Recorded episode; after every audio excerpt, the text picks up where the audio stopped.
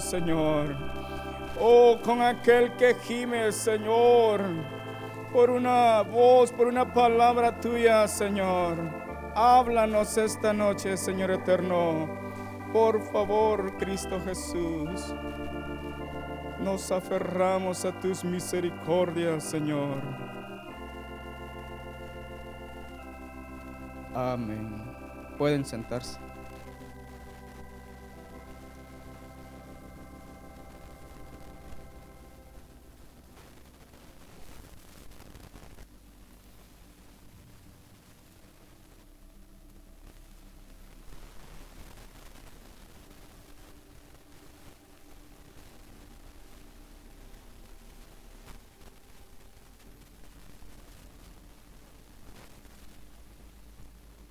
en los meses de octubre, una familia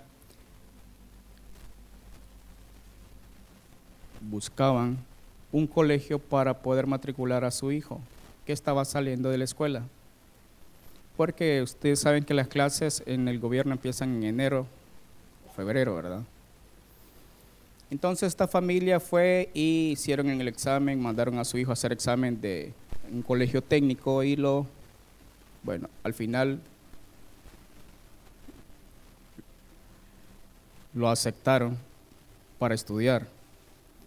La alegría era grande en el hijo porque iba a estudiar en el colegio, pero los padres no sabían cuánto iba a ser el, el costo de ingresar a su hijo en un colegio técnico, así que dijeron, bueno, vamos a esperar la lista.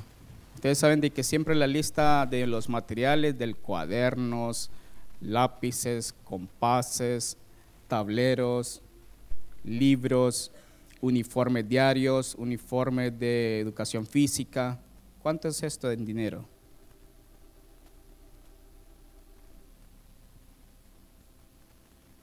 Octubre, ¿verdad? Noviembre y llegó diciembre. En diciembre danos, ¿qué? El aguinaldo, ¿verdad? El decimotercer mes. Así que recibió su decimotercer mes y se le entregó a su esposo y le dijo, aquí está para la compra de los útiles. Completo. Y la alegría, ¿verdad? En los hijos cuando van a comprar los útiles. Me recuerdo en las casas cuando llega el año escolar, Sacamos las dos niñas y están, papi, ¿cuándo vamos a ir a comprar los útiles?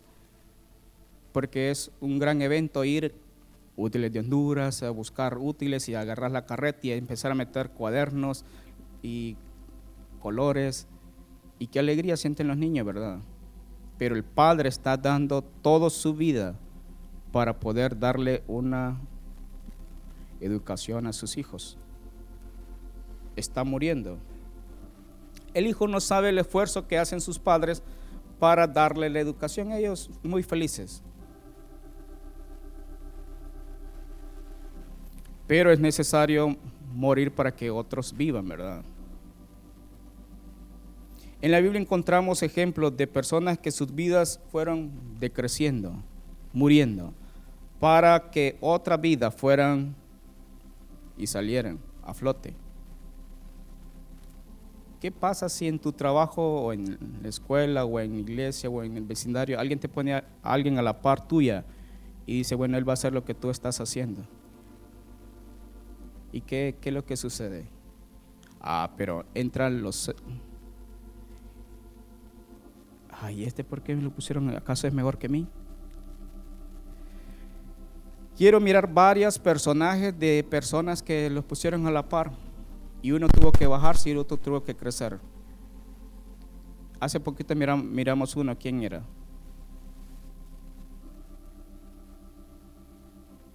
En el seminario lo miraron. Elías, Elías y Eliseo.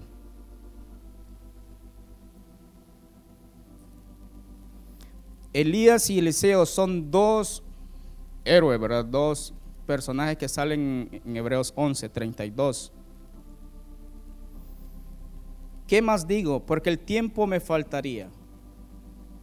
contando de Gedeón, Barak, de Sansón, de Jecté, de David, así como de Samuel y los profetas. Y de los profetas está, ¿quiénes están en los profetas? Elías y Eliseo. El versículo 37.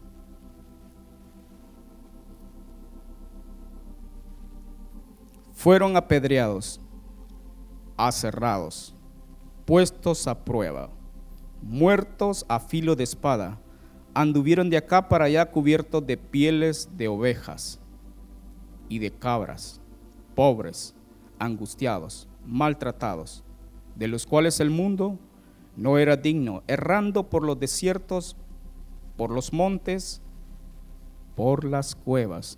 Elías anduvo en las cuevas, ¿verdad? Y por las cavernas de la tierra y todos estos, aunque alcanzaron buen testimonio mediante la fe, no recibieron lo prometido, proveyendo Dios alguna cosa mejor para nosotros, para que no fuesen ellos perfeccionados aparte de nosotros. ¿Qué significa el nombre Elías? Examen de seminario. Este solo es un repasito, yo sé que él lo sabe.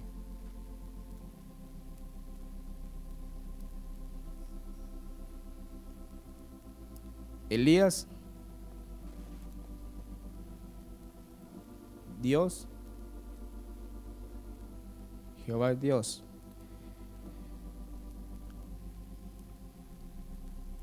Él estuvo en época de dos reyes. ¿Quién era? Su ministerio abarcó dos reyes, Acab y su hijo Ocosías. Dos reyes estaba él.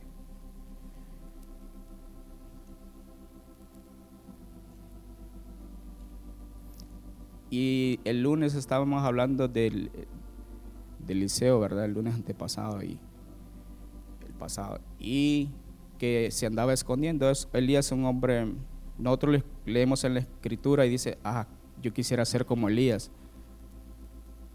Pero ¿quién le gustaría andarse escondiendo? ¿Quién le gustaría andar huyendo de, del rey? Porque lo anda a matar. Primero Reyes 17.1.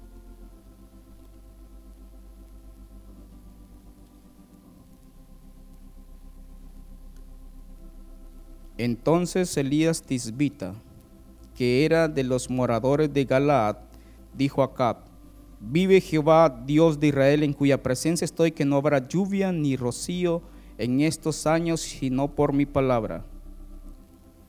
Y vino a él palabra de Jehová diciendo, apártate de aquí y vuélvete al oriente y escóndete en el arroyo de Kerit que está frente al Jordán.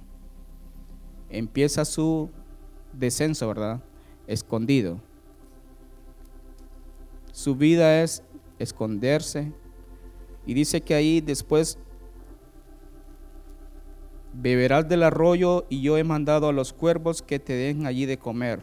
Y él hizo conforme a la palabra de Jehová pues se fue y vivió junto al arroyo de Kerit que está frente al Jordán. Y los cuervos le traían pan y carne por la mañana y pan y carne por la tarde y vivía del arroyo.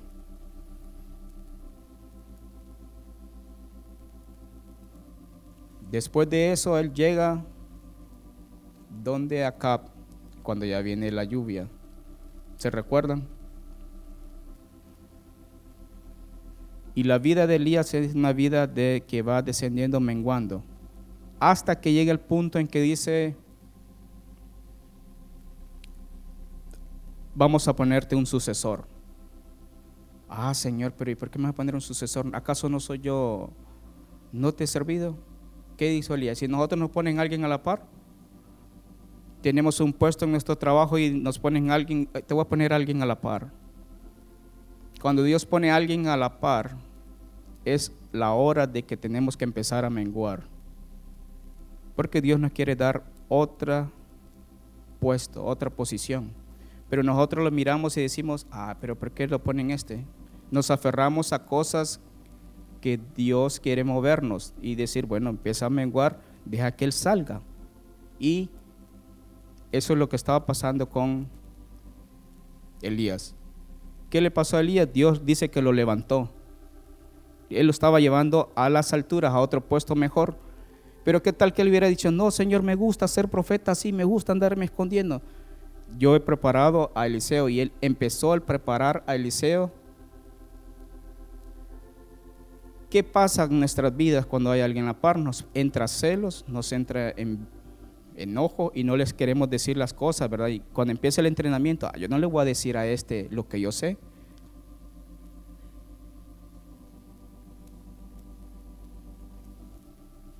Y Elías era un hombre sujeto a pasiones, igual que nosotros.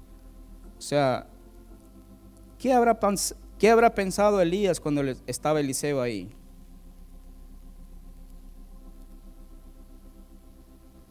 A él no lo quería Cap. Primero Reyes 21, 17.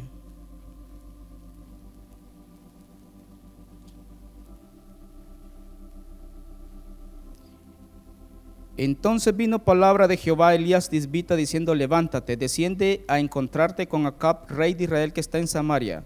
He aquí que está en la viña de Nabot, la cual ha descendido para tomar posesión de ella. Y le hablará diciendo, así ha dicho Jehová, no mataste y también has despojado. Y volverás a hablarle diciendo, así ha dicho Jehová, en el mismo lugar donde lamieron los perros la sangre de Nabot, los perros lamerán también tu sangre, tu misma sangre. Y Acab dijo a Elías, me has hallado, enemigo mío.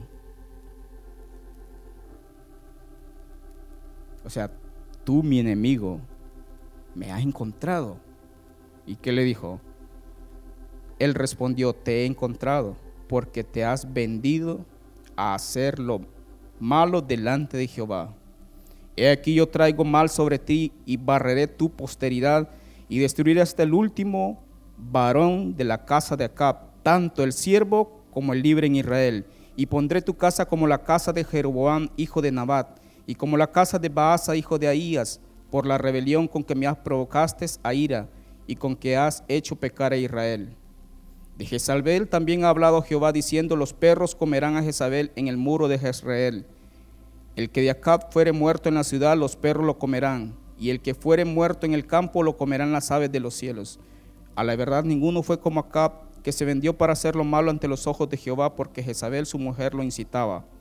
Él fue en gran manera abominable, caminando en pos de los ídolos conforme a todo lo que hicieron los amorreos, a los cuales lanzó Jehová de delante de los hijos de Israel.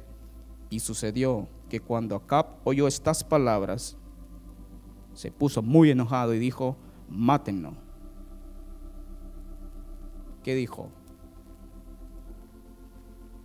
Rasgó sus vestidos y puso silicio sobre su carne, ayunó y durmió en silicio y anduvo humillado. Acab era un rey muy malo.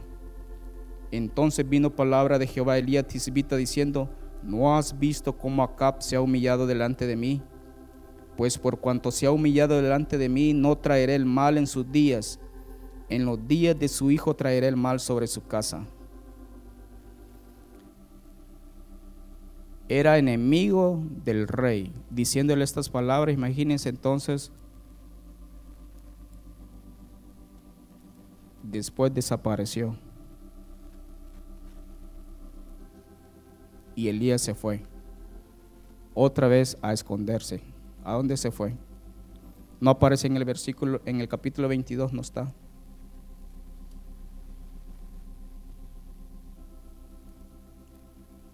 Sino que aparece hasta segundo libro de Reyes.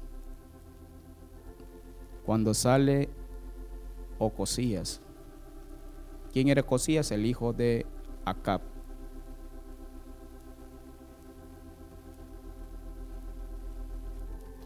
Elías tuvo su vida de descenso, descenso y preparando a, Eliseo, su sucesor.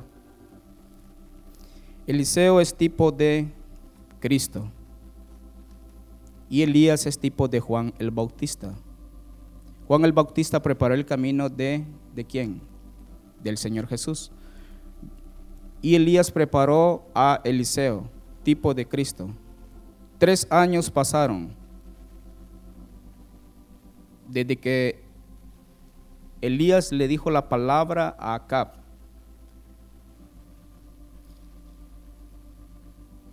El versículo 34 del capítulo 22.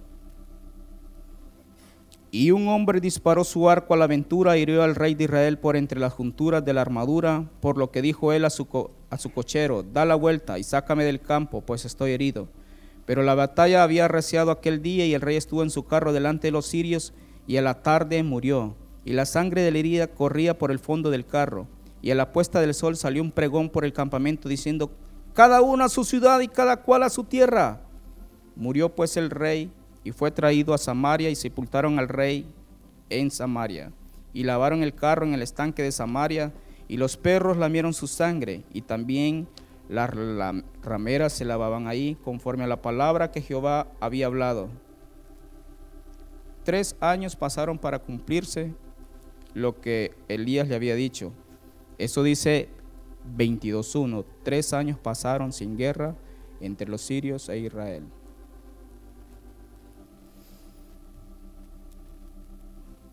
y Elías preparando a Eliseo. La vida de Eliseo dice que él tenía una escuela de profetas. Eliseo. Él se presentaba ante los reyes. Eran tres reyes que estuvo él.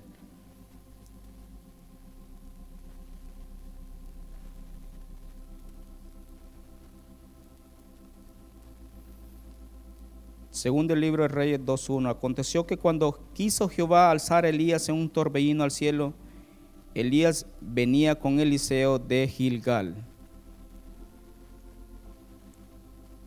Venía de la escuela de enseñarle. Cuando nos toca preparar a otra persona y nos van a promover de puesto, entonces estamos le enseñando, pasamos tiempo con él, ahora hágalo usted solo, a ver cómo lo hace.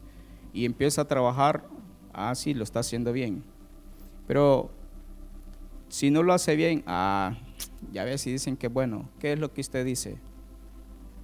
Este no, no es como mí. A veces Dios, Dios nos va a dar, en la medida que nos humillemos y menguemos, Dios nos va a levantar. Eso es lo que pasó con Cristo. Dice que se humilló tanto, tanto. Se hizo en forma de siervo hecho semejante a los hombres, por lo cual Dios lo exaltó hasta lo sumo. Entonces, entre más menguemos, más Dios va a exaltarnos. En el mundo, si nosotros queremos ascender, ¿qué es lo que sucede? Encarámate encima de otros y vas a subir. Y en la caminata cristiana es desciende y vas a subir. Es todo lo contrario. Empecemos a morir a la carne y el, el hombre nuevo va a ir creciendo en nuestras vidas. Cristo.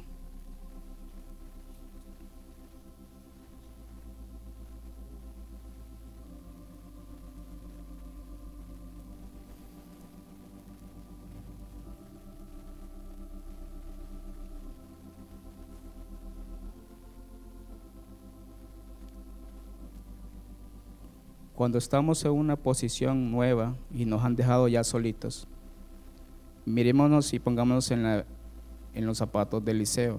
Él está ahí y dijo, bueno, ahora yo quedé, ya no está mi tutor.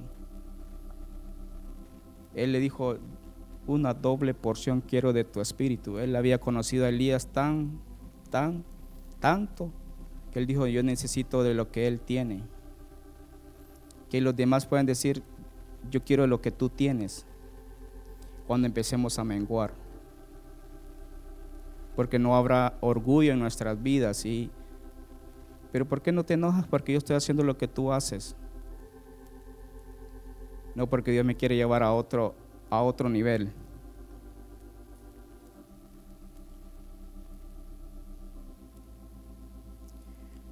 Dice el 2.18.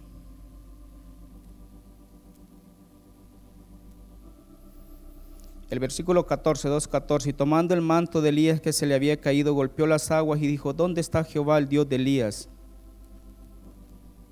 Y así que hubo golpeado del mismo modo las aguas, se apartaron a uno y a otro lado y pasó Eliseo. Yo lo estoy haciendo igual como lo está haciendo, como lo haces tú, como lo hace y lo voy a hacer igual. Dice, Eliseo hizo lo mismo que hizo su tutor, su Elías. Viendo los hijos de los profetas que estaban en Jericó al otro lado, dijeron, el espíritu de Elías reposó sobre Eliseo.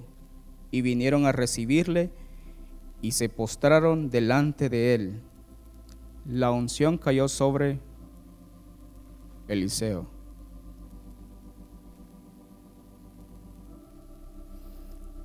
Y dijeron, He aquí hay con tus siervos cincuenta varones fuertes. Vayan ahora y busquen a tu Señor. Quizás lo ha levantado el Espíritu de Jehová y lo ha echado en algún monte o en algún valle. Y él dijo, no enviéis. Mas ellos lo importunaron. Aquí viene una presión de grupo. Vaya hermano, por favor, mándelo. Los hijos de los profetas. ¿Y qué hacemos ante la presión? ¿Qué hace Eliseo ante la presión de grupo? Ahí viene la primera prueba estamos en una nueva posición y él tiene que tomar el liderazgo, ¿verdad? Ellos importunaron y le dijeron hasta avergonzarlo. Avergonzándose dijo, enviado. O sea, se estaba ruborizando, bueno, estos me están presionando. ¿Qué pasa cuando estás en otra posición y empiezan a presionarte? No, pero el otro hubiera dicho que sí enviada. Entonces ellos enviaron 50 hombres, los cuales le buscaron tres días, mas no lo hallaron. Y cuando volvieron a Eliseo que se habían quedado en Jericó, él les dijo, no, dije que no fueseis. Y los hombres de la ciudad dijeron a Eliseo, he aquí el lugar en donde está colocada esta ciudad es bueno como mi señor ve, mas las aguas son malas y la tierra es estéril. Entonces él dijo, tráeme una vasija nueva y poned en ella sal, y se la trajeron. Y saliendo él a los manantiales de las aguas, echó dentro la sal y dijo, así ha dicho Jehová, yo sané estas aguas y no habrá más en ella muerte ni enfermedad. Y fueron sanas las aguas hasta hoy, conforme a la palabra que habló Eliseo. Y empieza una vida nueva ahí en Eliseo, de milagros. ¿Qué otros milagros hizo Eliseo que no hizo Elías? Había un hombre que había prestado una hacha y estando cortando un árbol dice que se le cayó el, el hierro en el agua. Ay Señor, y era prestada. Y ahí pasó otro milagro. ¿Qué pasa? El hierro se, se hunde y no, hermano, es que ahí era aceite entonces el hierro va a flotar. Uno puede decir, no es que se mandó un ángel y que lo descendió, o alguien estaba adentro. Fue un milagro que Dios hizo, un ángel o algo, Dios, y ahí está, agárrala, tómala.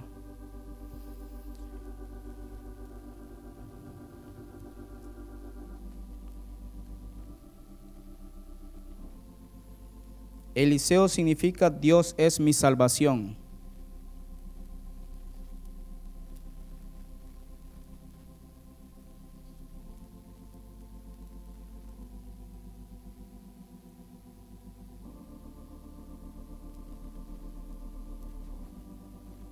El primer milagro que hizo fue separar las aguas. El segundo milagro echó, sanó las aguas con sal. hizo brotar aguas eh, del terreno y un torrente en el camino de Don para abastecer de ella el ejército mancomunado de Israel. En 2 Reyes 3:13. Entonces Eliseo dijo al rey de Israel, ¿qué tengo yo contigo? Ve a los profetas de tu padre y a los profetas de tu madre. Y el rey de Israel le respondió, no, porque Jehová ha reunido a estos tres reyes para entregarse, entregarlos en manos de los moabitas. Y Eliseo dijo, vive Jehová de los ejércitos en cuya presencia estoy. Las mismas palabras de Elías. ¿Quién se lo había enseñado? Elías. Vive Jehová en cuya presencia estoy, que si no tuviese respeto al rostro de Josafat, rey de Judá, no te mirara a ti ni te viera. Qué poder de, de Eliseo, ¿verdad? Ay, yo estoy temblando porque este es el rey. Es que estoy de frente y entonces yo lo tengo que Vive Jehová, dice, en cuya presencia estoy, que si no tuviese respeto al rostro de Josafat, rey de Judá, no te mirara a ti ni te viera, mas ahora traedme un tañedor. Y mientras el tañedor tocaba, la mano de Jehová vino sobre Eliseo y quien dijo, así ha dicho Jehová, haced en este valle muchos estanques, porque Jehová ha dicho así, no veréis viento ni veréis lluvia, pero este valle será lleno de aguas, y beberéis vosotros y vuestras bestias y vuestros ganados. Y esto es cosa ligera en los ojos de Jehová. Entregará también a los moabitas en vuestras manos. Y destruiréis toda la ciudad fortificada y toda villa hermosa y talaréis todo buen árbol. Cegaréis todas las fuentes de aguas y destruiréis con piedra toda tierra fértil. Aconteció pues que por la mañana cuando se ofrece el sacrificio, he aquí vinieron aguas por el camino de Don y la tierra se llenó de aguas. la unción y la doble porción estaba reposando sobre Eliseo. Resucitó a la hija de la tsunamita, ¿se recuerdan? Cuando había también hambre y que estaba muy caro y que se comían el estiércol de paloma y que mucha gente estaba muriendo de hambre y hasta un niño habían partido y se lo habían comido.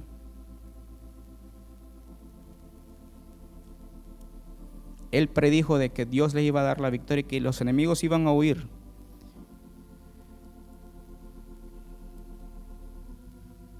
Multiplicó 20 panes que trajo un hombre de Balsacia, a punto de 100 hombres comieron y sobró, según de Reyes 4:42, igual que lo que hizo Jesús. 4:42. Vino entonces un hombre de Balsaliza, el cual trajo al varón de Dios panes de primicias, veinte panes de cebada y trigo nuevo en su espiga. Y él dijo, da a la gente para que coma. Y respondió su sirviente, ¿cómo pondré esto delante de cien hombres? Veinte entre cien. Tendría que dividirlo cinco pedazos de cada pan. Cinco por veinte, cien. ¿Cómo voy a poner yo un pedacito, voy a dividir estos. Y dice que los panes se multiplicaron. La doble porción estaba reposando sobre Eliseo. Es necesario que yo mengüe para que él crezca. ¿Quién había menguado ahí? Elías. ¿Y quién creció? Eliseo. Ahora en el Nuevo Testamento encontramos los mismos dos personajes, Juan y Cristo. La similitud de Juan con Elías es que él aparece de repente. ¿Ve? ¿Y este de dónde apareció? Traía un mensaje desafiante. Vino a volver el corazón de Israel al Señor. Se vestía de pieles igual que Elías. Juan el Bautista. comenzó su ministerio relacionado con la construcción y ubicación de Jericó, ahí cerca del río Jordán. Desafió a los gobernantes, igual que Elías.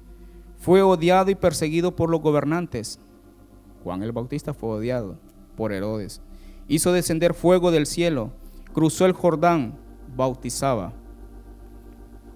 Entonces Elías está de nuevo en el Nuevo Testamento apareciendo y Elías se, vuelve a aparecer, va a aparecer cuando Cristo venga en su segunda venida. Es necesario que yo mengue y que Él crezca. Y apareció también Jesús.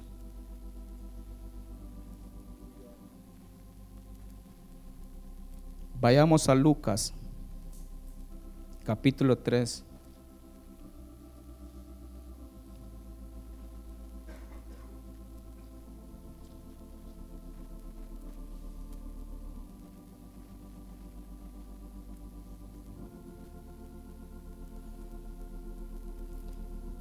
En el año decimoquinto del imperio de Tiberio César, siendo gobernador de Judea Poncio Pilato, y Herodes tetrarca de Galilea y su hermano Felipe tetrarca de Iturrea y de la provincia de Traconite, y Lisanías tetrarca de Abilinia, y siendo sumos sacerdotes Anás y Caifás. Vino palabra de Dios a Juan, hijo de Zacarías, en el desierto y él fue por toda la región contigua al Jordán predicando el bautismo de arrepentimiento para perdón de pecados. como está escrito en el libro las palabras del profeta Isaías que dice, voz del que clama en el desierto, preparad el camino del Señor, enderezad sus sendas. Todo valle se rellenará y se bajará todo monte y collado. Los caminos torcidos serán enderezados y los caminos ásperos allanados. Y verá toda carne la salvación de Dios. Y mucha gente lo seguía. Cuando Elías, ¿se acuerdan de los profetas de Baal? Si Jehová es Dios, servirle. Y si Baal es Dios, id en pos de él. Aquí mismo está apareciendo Juan el Bautista con el espíritu de Elías para volver el corazón del pueblo de Israel a Dios. De pronto,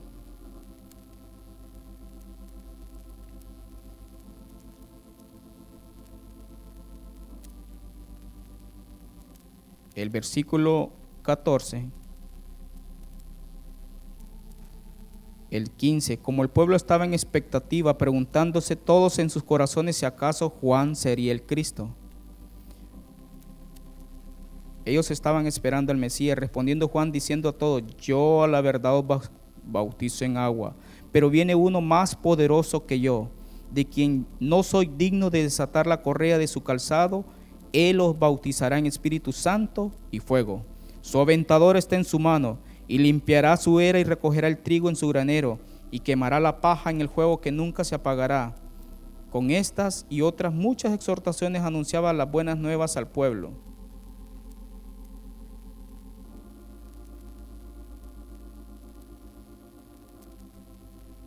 Hasta que cierto día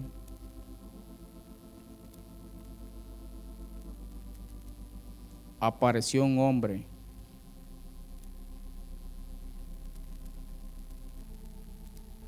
Juan 1:29. Juan estaba predicando y de pronto apareció un hombre. El siguiente día vio Juan a Jesús que venía a él y dijo, He aquí el Cordero de Dios que quita el pecado del mundo. Este es aquel de quien yo dije, después de mí viene un varón, el cual es antes de mí, porque era primero que yo, y yo no le conocía. Mas para que fuese manifestado a Israel, por esto vine yo bautizando con agua. También dio Juan testimonio diciendo, vi al Espíritu que descendía del cielo como paloma y permaneció sobre él. Y yo no le conocía, pero el que me envió a bautizar con agua, aquel que me dijo sobre quien veas descender el Espíritu y que permaneciere sobre él, ese es el que bautiza con el Espíritu Santo. Y yo le vi y he dado testimonio de que este es el Hijo de Dios. Ahí empieza Juan a descender. Ya había aparecido el que le iba a suceder. El sucesor de él estaba ahí enfrente. Este es el Hijo de Dios si queremos que la vida de Cristo aparezca en nuestras vidas, debemos empezar a menguar. Si no, no va a aparecer la vida de Cristo. Es necesario que yo mengue para que Él crezca. Ah, no, pero es que, ¿y por qué está Él por mí? No, tienes que empezar a menguar. Dios quiere llevarte a otro nivel.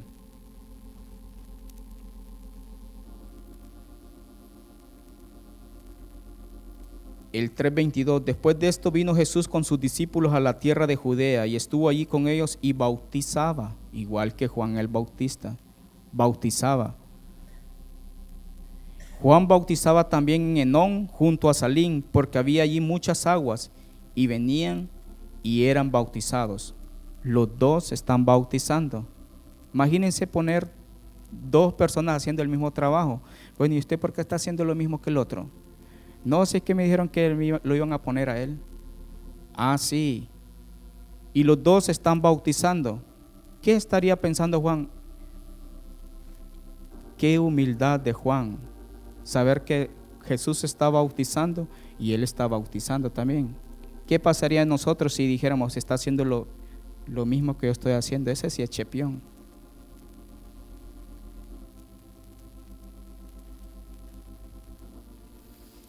En Juan no había ese orgullo, pero en sus discípulos sí. El versículo 25. Entonces hubo discusión entre los discípulos de Juan y los judíos acerca de la purificación, y vinieron a Juan y le dijeron, Rabí, mira, que el que estaba contigo al otro lado del Jordán, aquel que tú dijiste, de en quien tú diste testimonio, bautiza, y todos vienen a él. Queriéndole meter cizaña, ¿verdad? Mira que está haciendo lo mismo que tú haces. Respondió Juan y dijo, no puede el hombre recibir nada si no le fuese dado del cielo. Vosotros mismos me sois testigos de que dije, yo no soy el Cristo, sino que soy enviado delante de él. El que tiene la esposa es el esposo, mas el amigo del esposo que está a su lado y le oye se goza grandemente de la voz del esposo. Así pues, este mi gozo está cumplido. Yo estoy muy contento por eso. Que Él esté resplandeciendo. Qué bueno, yo solo vine para anunciarlos que Él iba a venir. Es necesario que Él crezca, pero que yo mengüe. ¿Pueden escuchar el corazón de Juan el Bautista? Él, en él no estaba diciendo, ay, pero Él me quitó el ministerio no es necesario que Él crezca y que yo mengue. Eso es lo que Dios quiere hacer en nuestras vidas. Que yo mengue y muera para que otro viva.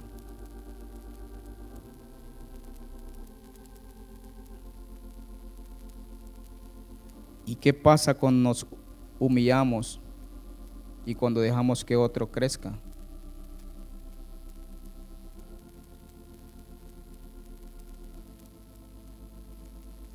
Dios se encarga de exaltarte.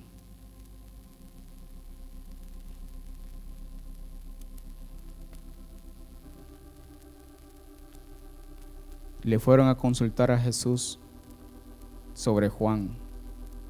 No hay otro hombre más grande en la tierra que Juan el Bautista.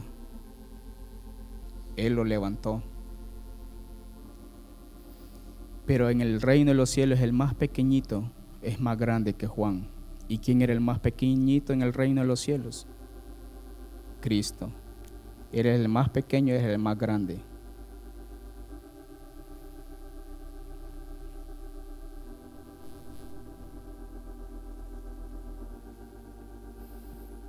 La palabra de Dios siempre vendrá a los humildes. La gracia de Dios viene a los humildes. Cuando nosotros nos humillamos, nos rendimos a lo que Dios quiere hacer y menguamos, entonces vamos a recibir su gracia para que otros suban.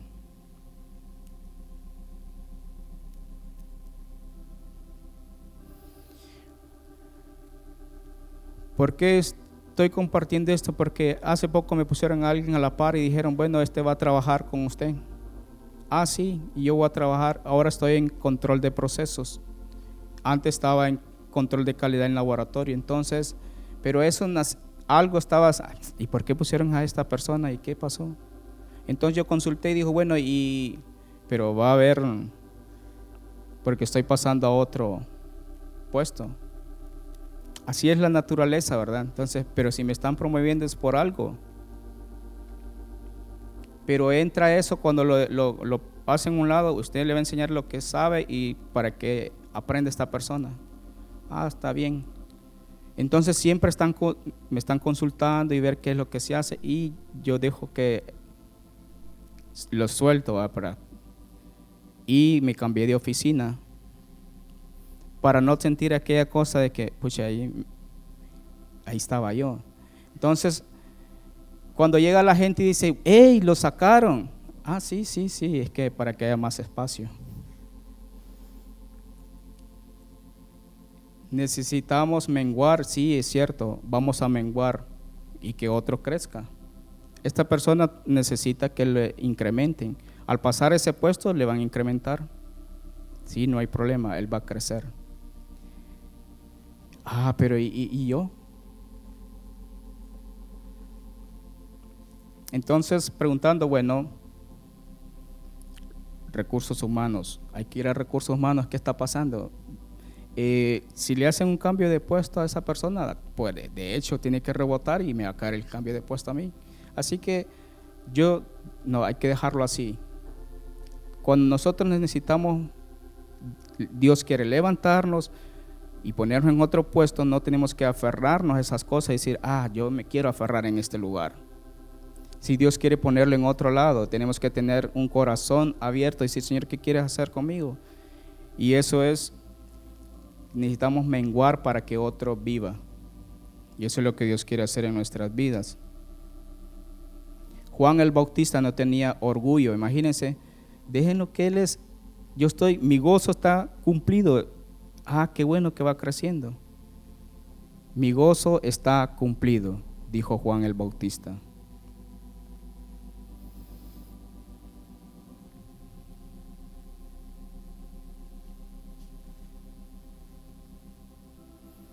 para que el carácter de Cristo sea formado en nuestras vidas, necesitamos que menguar cada día a lo que somos. Necesitamos bajar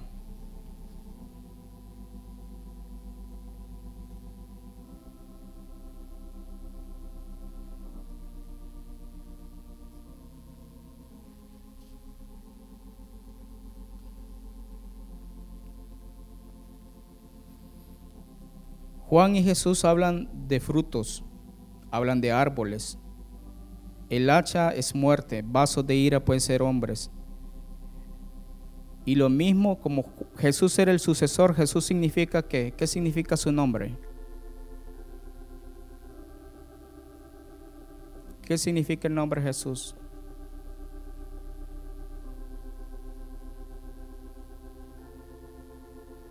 He aquí os nacerá un hijo y llamará su nombre Jesús, porque él salvará. Entonces, salvación. ¿Y qué significa Eliseo? Salvación, mi Dios es salvación. O sea, Eliseo es, tipo de Cristo. Lo mismo, eh, y apareció Cristo siendo el sucesor de Juan el Bautista.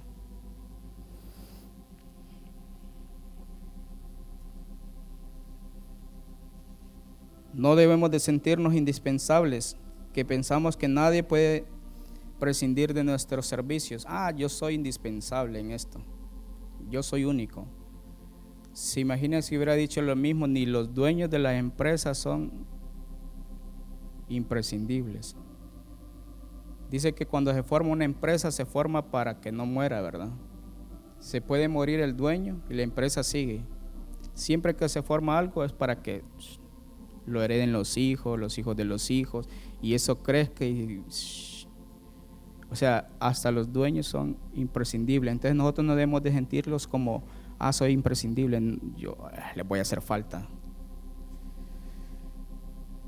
Debemos de colaborar que, que está a la par nuestra para que crezca y de enseñar todo lo que sabemos y menguar es hora de humillarnos y descender para que el viejo hombre muera. Así vamos a aprender el carácter de Cristo. Ah, qué bueno. Entonces, pero ¿cómo puedo yo que Él crezca si yo no lo practico? No vienen esas cosas a nuestras vidas. En la iglesia pueden poner a alguien y dice, ay, ¿por qué lo pusieron a Él? Sí, es que es necesario que Dios está formando tu carácter, que vayas menguando. Ay, ¿por qué lo pusieron a Él? ¿Y yo? Es la hora de humillarnos y descender para que el viejo hombre muera. Y de la humillación viene la exaltación. Pero suena bien fácil, ¿verdad? Ya estando ahí, ah, qué facilito, hay que humillarse. Cuando estemos en la hora de la prueba, que digamos, Señor, ¿qué es lo que tú quieres decirme? Ah, es hora de bajarme, voy a bajarme, sí y con gozo, ¿verdad? Porque si empieza a bajarse pero con, con amargura, resentimiento, entonces no está, no está viendo, no está haciendo lo correcto.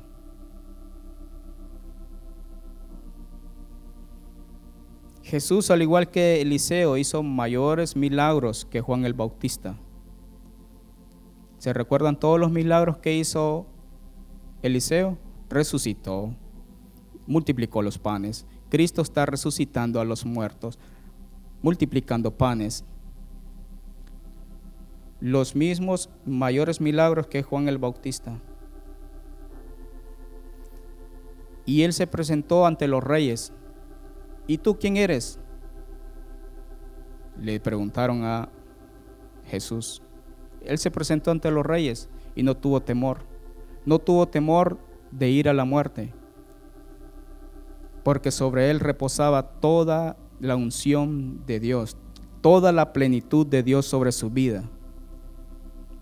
A pesar de eso, dice que él vino y empezó a menguar también.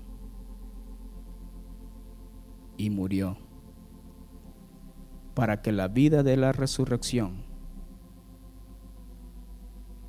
lo levantara y esa vida fuera producida en nosotros para dar el fruto. Si el grano de trigo no cae en tierra y muere, no lleva fruto. Y él se lo entendió, él dijo, tengo que morir. Si nosotros tenemos, queremos dar frutos, menguemos y muramos. Y entonces vamos a llevar fruto. Pero si no lo hacemos, no vamos a llevar fruto. Y cerquita más adelante encontramos a Esteban. ¿Qué, ¿Qué, estaba haciendo Esteban ahí cuando lo estaban apedreando? Había un muchacho a la par que estaba observando y él decía, sí, que muera estaba muriendo para que otros vivieran. ¿Y quién es el que le estaba diciendo y asintiendo que está bien, está correcto que muera? ¿Para que andan diciendo de que Jesús es el Mesías, que Cristo es el Mesías? ¿Quién estaba ahí? Pablo. Esteban estaba muriendo y estaba naciendo Saulo de Tarso. ¿Y quién fue Saulo de Tarso? El que quiso las epístolas, un hombre de fe.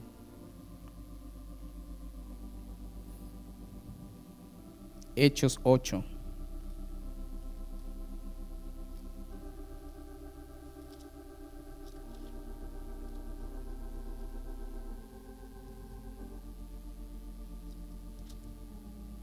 Y Saulo consentía en su muerte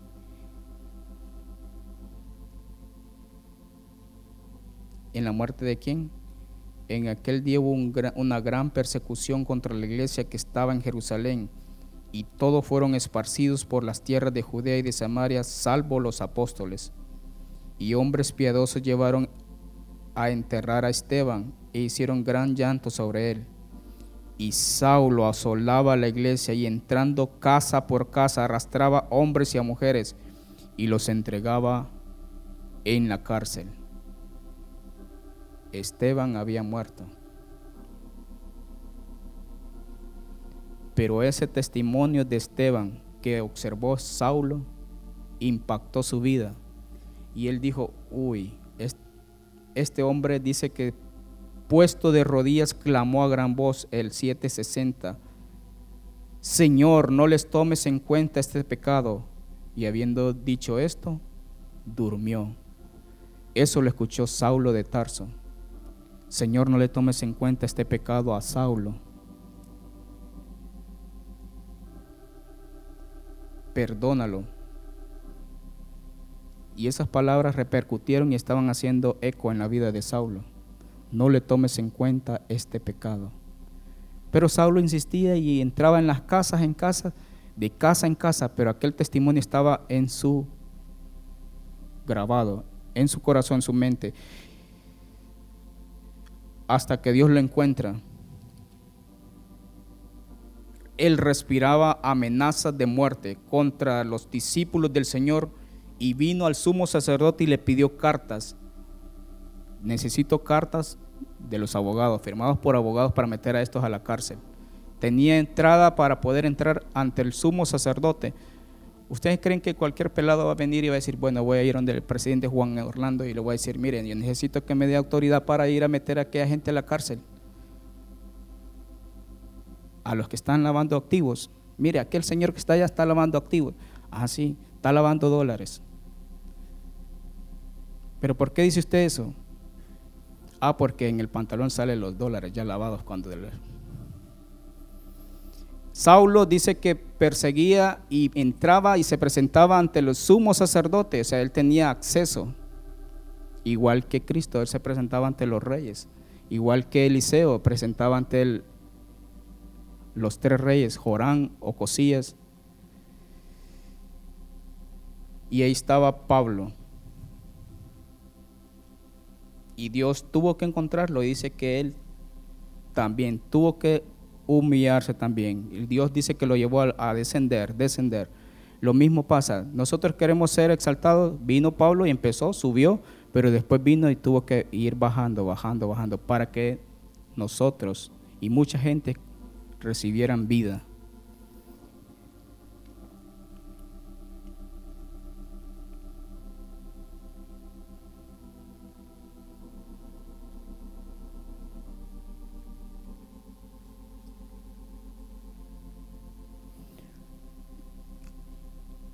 Para que la vida de Cristo esté obrando en nuestras vidas, necesitamos que el hombre carnal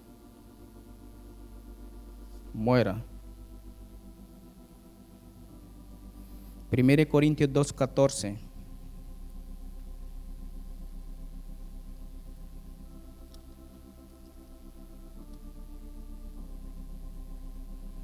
Pero el hombre natural no percibe las cosas que son del Espíritu de Dios, porque para él son locura, y no las puede entender porque se han de discernir espiritualmente. En cambio, el espiritual juzga todas las cosas, pero él no es juzgado de nadie. Porque ¿quién conoció la mente del Señor? ¿Quién le instruirá? Mas nosotros tenemos la mente de Cristo.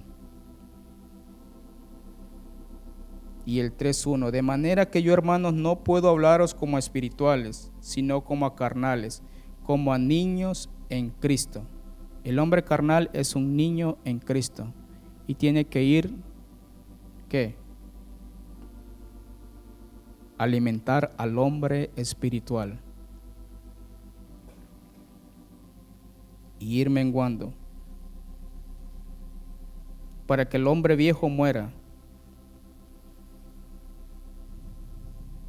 Dios quiere que otros en, nuestra, en nuestro vecindario, en nuestro trabajo, en la iglesia, que otros vivan, pero que nosotros menguemos. ¿A cuántas vidas estamos dando a luz? ¿O solo nos aferramos a nosotros y queremos ser arriba? ¿O estamos menguando para que otros vayan creciendo? Necesitamos menguar y dar la oportunidad que Dios haga y forme su carácter en nuestras vidas.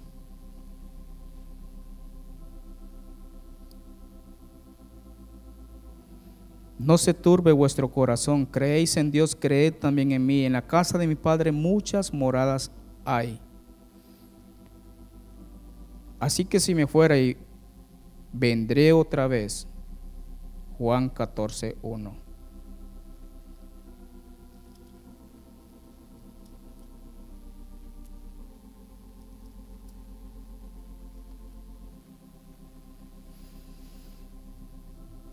El 3, y si me fuere y os prepararé el lugar, vendré otra vez y os tomaré a mí mismo, para que donde yo estoy, vosotros también estéis. Y sabéis a dónde voy y sabéis el camino. ¿Cuál es el camino? La cruz. Menguar.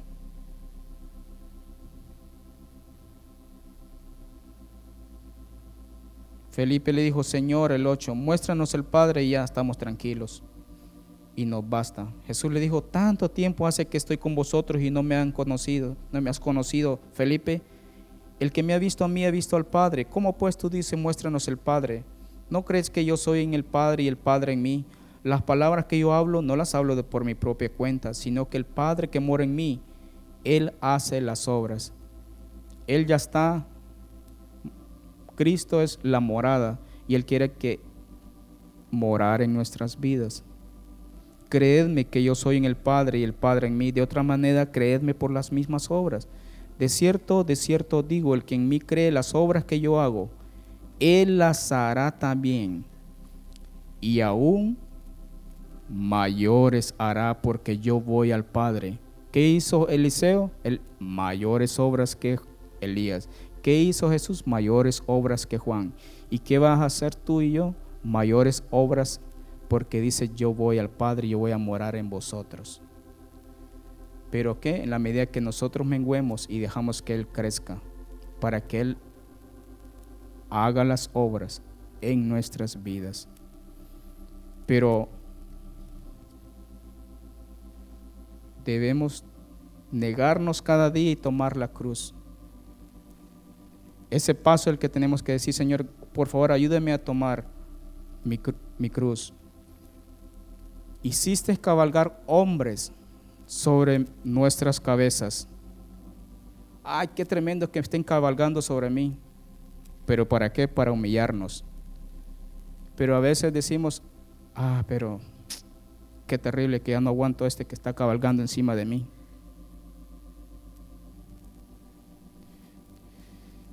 Debemos alimentar al nuevo hombre y vaciar al hombre carnal y llenarnos de él.